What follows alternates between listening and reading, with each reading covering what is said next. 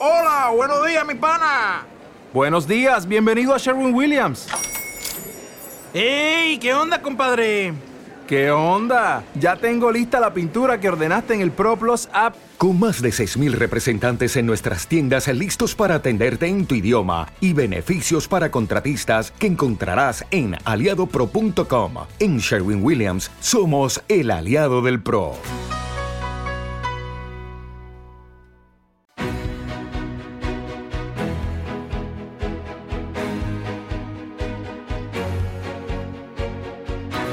En Capital Intereconomía, Consultorio de Fondos.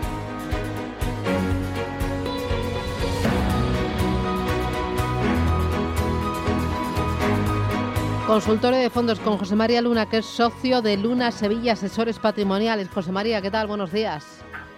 Susana, muy buenos días. ¿Qué tal? ¿Cómo vas? Eh, bueno, pues estupendamente. Vamos fenomenal. Bueno. Claro que sí. Estrenado mayo, mes de las flores. Mm y todo y todo fenomenal en lo que respecta a los mercados financieros después de cerrar un trimestre que yo creo que en general ha sido bueno para la renta variable, no tan bueno para la renta fija, donde ha sido las, los grandes los grandes perdedores y donde hemos visto cómo se iba consolidando esa cierta rotación sectorial en favor del value frente al growth. Y bueno, y por delante, pues aparte de las flores de mayo, pues nos queda ver pues todo cómo se van desarrollando todos estos cuellos de botella en cuanto al tema de escasez de semiconductores, incremento del precio de las materias primas, etcétera, etcétera. Siempre hay siempre hay ruido, ¿no? Suficiente para para para bueno, reajustar las carteras, ¿no? Oye, ya que has mencionado lo de la escasez de semiconductores, cuéntanos qué pasa y a qué tipo de fondos afecta esa escasez de semiconductores.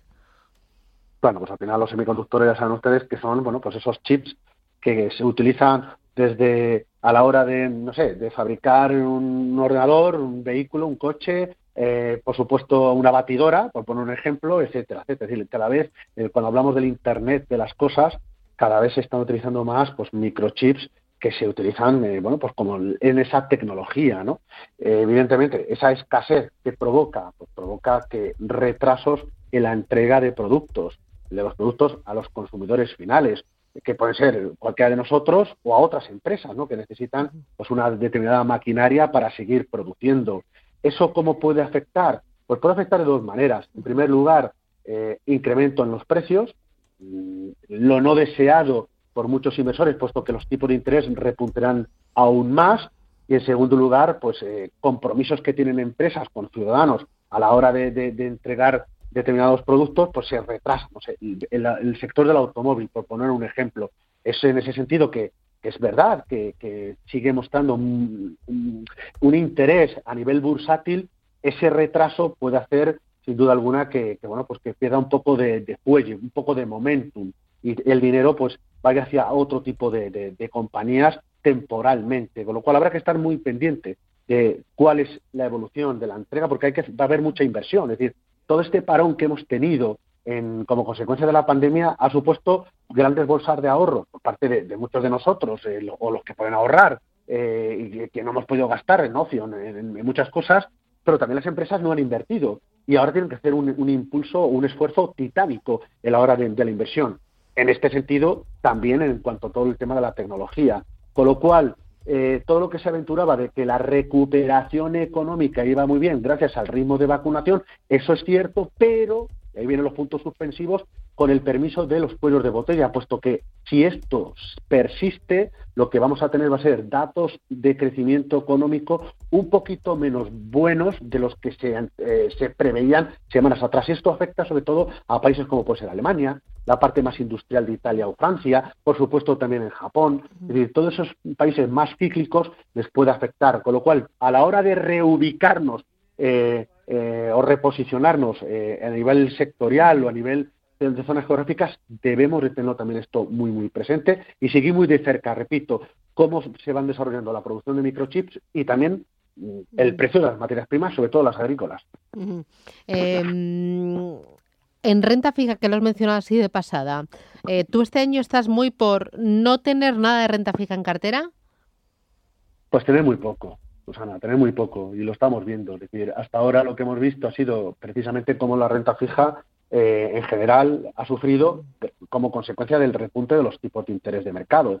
Los tipos de interés de mercado, cada vez que sube la rentabilidad de un bono, cae el precio del mismo, con lo cual eso se deja notar en el valor liquidativo de los fondos. Y estamos viendo como los fondos de renta fija de medio y de largo plazo sufren, tienen una rentabilidad negativa en el año. O eh, o, la rentabilidad de los fondos de muy corto plazo, pues tienen una rentabilidad muy baja, sobre todo si estamos hablando de, productos con comisiones muy altas. Ahora bien, hay excepciones.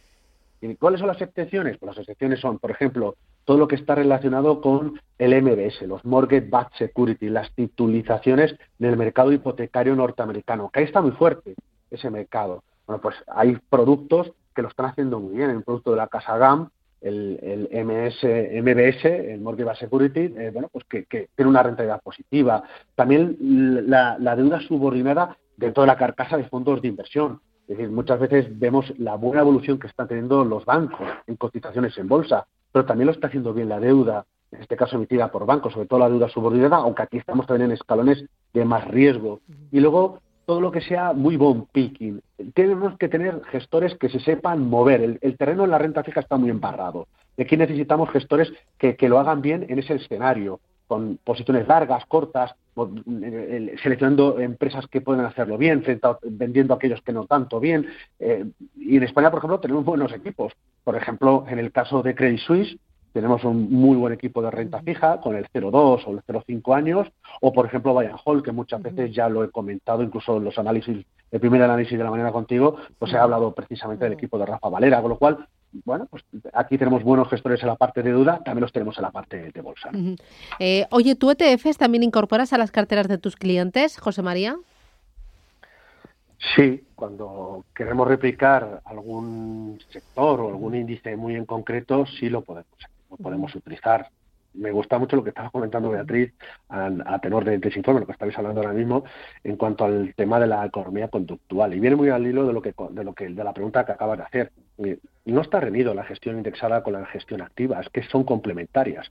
¿Y por qué? Pues porque al final el inversor, que es el protagonista, el protagonista no es José María Luna, no es Beatriz, no es no es Susana Criado, el protagonista es el ahorrador, la persona que nos está escuchando ahora mismo tiene sus ahorros, ¿no? Es una persona no es pasiva y sufre y se emociona y, tiene momentos de codicia y tiene momentos de pánico. Eh, ¿Cuál es la labor que tenemos que hacer todos? Precisamente gestionar las emociones, puesto que el principal riesgo, aparte de no estar bien asesorado, es no gestionar bien nuestros miedos. Y ahí es donde está la clave. Con lo cual sí utilizamos la gestión indexada como complemento de la gestión activa. Este no quizás es más, bueno, mucho más de gestión activa que de gestión, como el pasado ejercicio, que de gestión más indexada. No me gusta lo de la parte de gestión pasiva. No me gusta esa palabra, ¿de acuerdo? Porque aquí al final, si gestión pasiva, no sé qué es.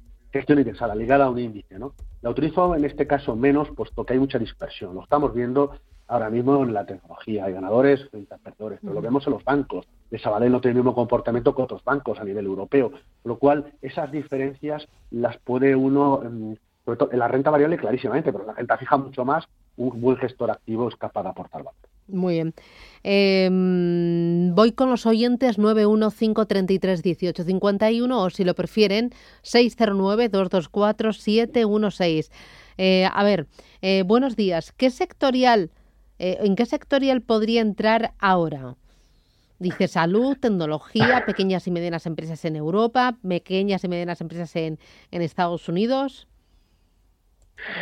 Yo creo que si tuviera que elegir un par de ideas, cogería las empresas de mediana capitalización norteamericanas, sobre todo por el plan Biden y por la recuperación económica que está teniendo allí eh, Estados Unidos, la propia economía, la primera economía del mundo. Algunos productos lo, lo, están haciendo bien, algún nombre propio, bueno, pues lo podemos tener en el caso de Robeco, US Opportunity, o a través del T. Rose Price US Smaller Company, un par de ideas, un par de ejemplos.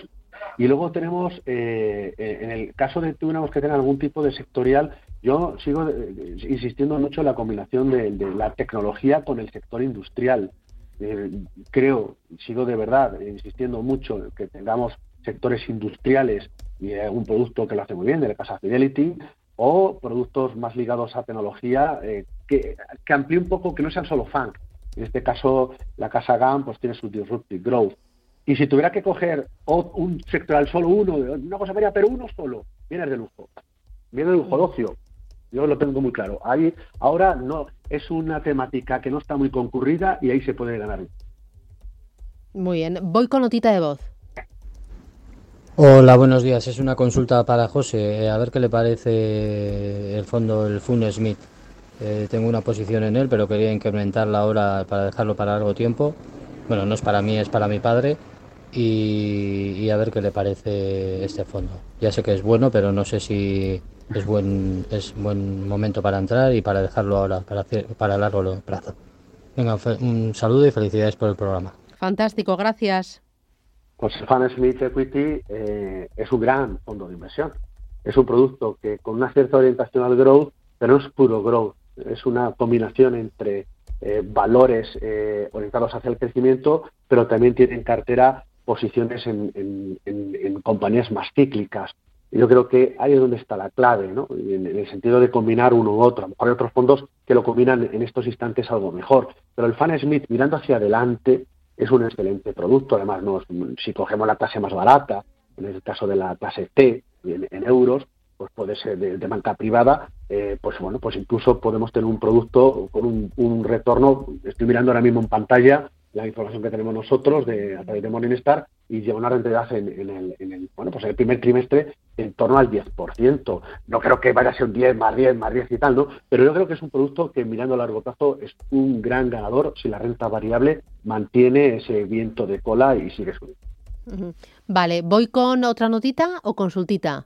Mira, me pregunta por eh, qué opina José María sobre invertir en mercados emergentes.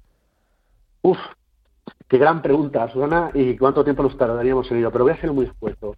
Me gusta como, eh, como una idea para mantener a medio y largo plazo, pero es cierto eh, que en el corto puede seguir sufriendo eh, por varias circunstancias. Una de ellas es la pérdida de impulso de, impulso de crédito eh, por parte de China, ¿de acuerdo? Eh, eso le está afectando a, muchos mercados emergentes. También la propia evolución de la pandemia, el descontrol que se está, que se está viendo en algunos países, el ritmo de vacunación con mayor ralentí y también los flujos de dinero. El dinero no hay tanto dinero que está entrando nuevo a la bolsa, está yendo más hacia Europa y sigue estando hacia Estados Unidos. Y se está, en este año, se está cayendo o está reduciéndose en la posición de emergentes. Pero claro, claro que sí. Emergentes sí, sigue siendo nuestro gran candidato, sigue siendo eh, Asia en su conjunto, pero mirando hacia largo plazo nos gusta, pero infraponderándolo respecto al pasado ejército. Eh, vale. Luego, eh, cuando uno habla de emergentes, ¿habla de Asia? Porque emergentes es mucho más allá. ¿Tenemos que renunciar a Latinoamérica ahora mismo o a Europa del Este? si el precio de las materias primas, sobre todo en energía, tiran, siguen tirando hacia adelante, hacia arriba, no debería uno de perderse las subidas de, Europa del Este, ¿no? sobre todo en el caso de Rusia, y también por el tema del, lujo. Si queremos estar en la ruta de la seda, que por cierto hay un fondo muy interesante, que es de la Casa Mundi, el New Silk Road, que sería con la nueva ruta de la seda, no debería uno de perder África y no debería de perder Oriente Medio. Eh, Latinoamérica, hay países que nos gustan, pero es verdad que en estos instantes por problemas propios de, intrínsecos a, las distintas economías que no son nada homogéneas, sino heterogéneas de Latinoamérica, pues en estos momentos realmente no pasan por sus mejores momentos, ¿no? Pero es verdad que pesando los mercados asiáticos en torno a un 50% del índice de, mercados emergentes, claro, a la hora de hablar de emergentes, siempre uno se va a ir hacia allí y sobre todo por el dinamismo que mantiene, ¿no? Pero hay otros productos que invirtiendo en, en, emergente eh, invierten a lo mejor en mm. emergentes, eh, llamémosle em, emergentes de emergentes, ¿de acuerdo? Y hay algunos productos eh, que lo pueden hacer muy bien. Mm. en el caso de, alguna gestora como sea Magna, que, que, tiene un producto que invierte en, en tiene una posición en Vietnam, es un mercado que a nosotros especialmente nos gusta, ¿no? O casas a lo mejor mucho más conocidas como puede ser Vitruvius a la hora de emergencia. Pero es verdad que Asia nos sigue gustando mucho, aunque repito, infraponderándolo con respecto a Europa o Estados Unidos. Fantástico. Pues José María Luna de Luna Sevilla, asesores patrimoniales. Gracias, cuídate mucho, un abrazo fuerte y hasta pronto. Gracias. Hasta pronto. Adiós, chao. chao.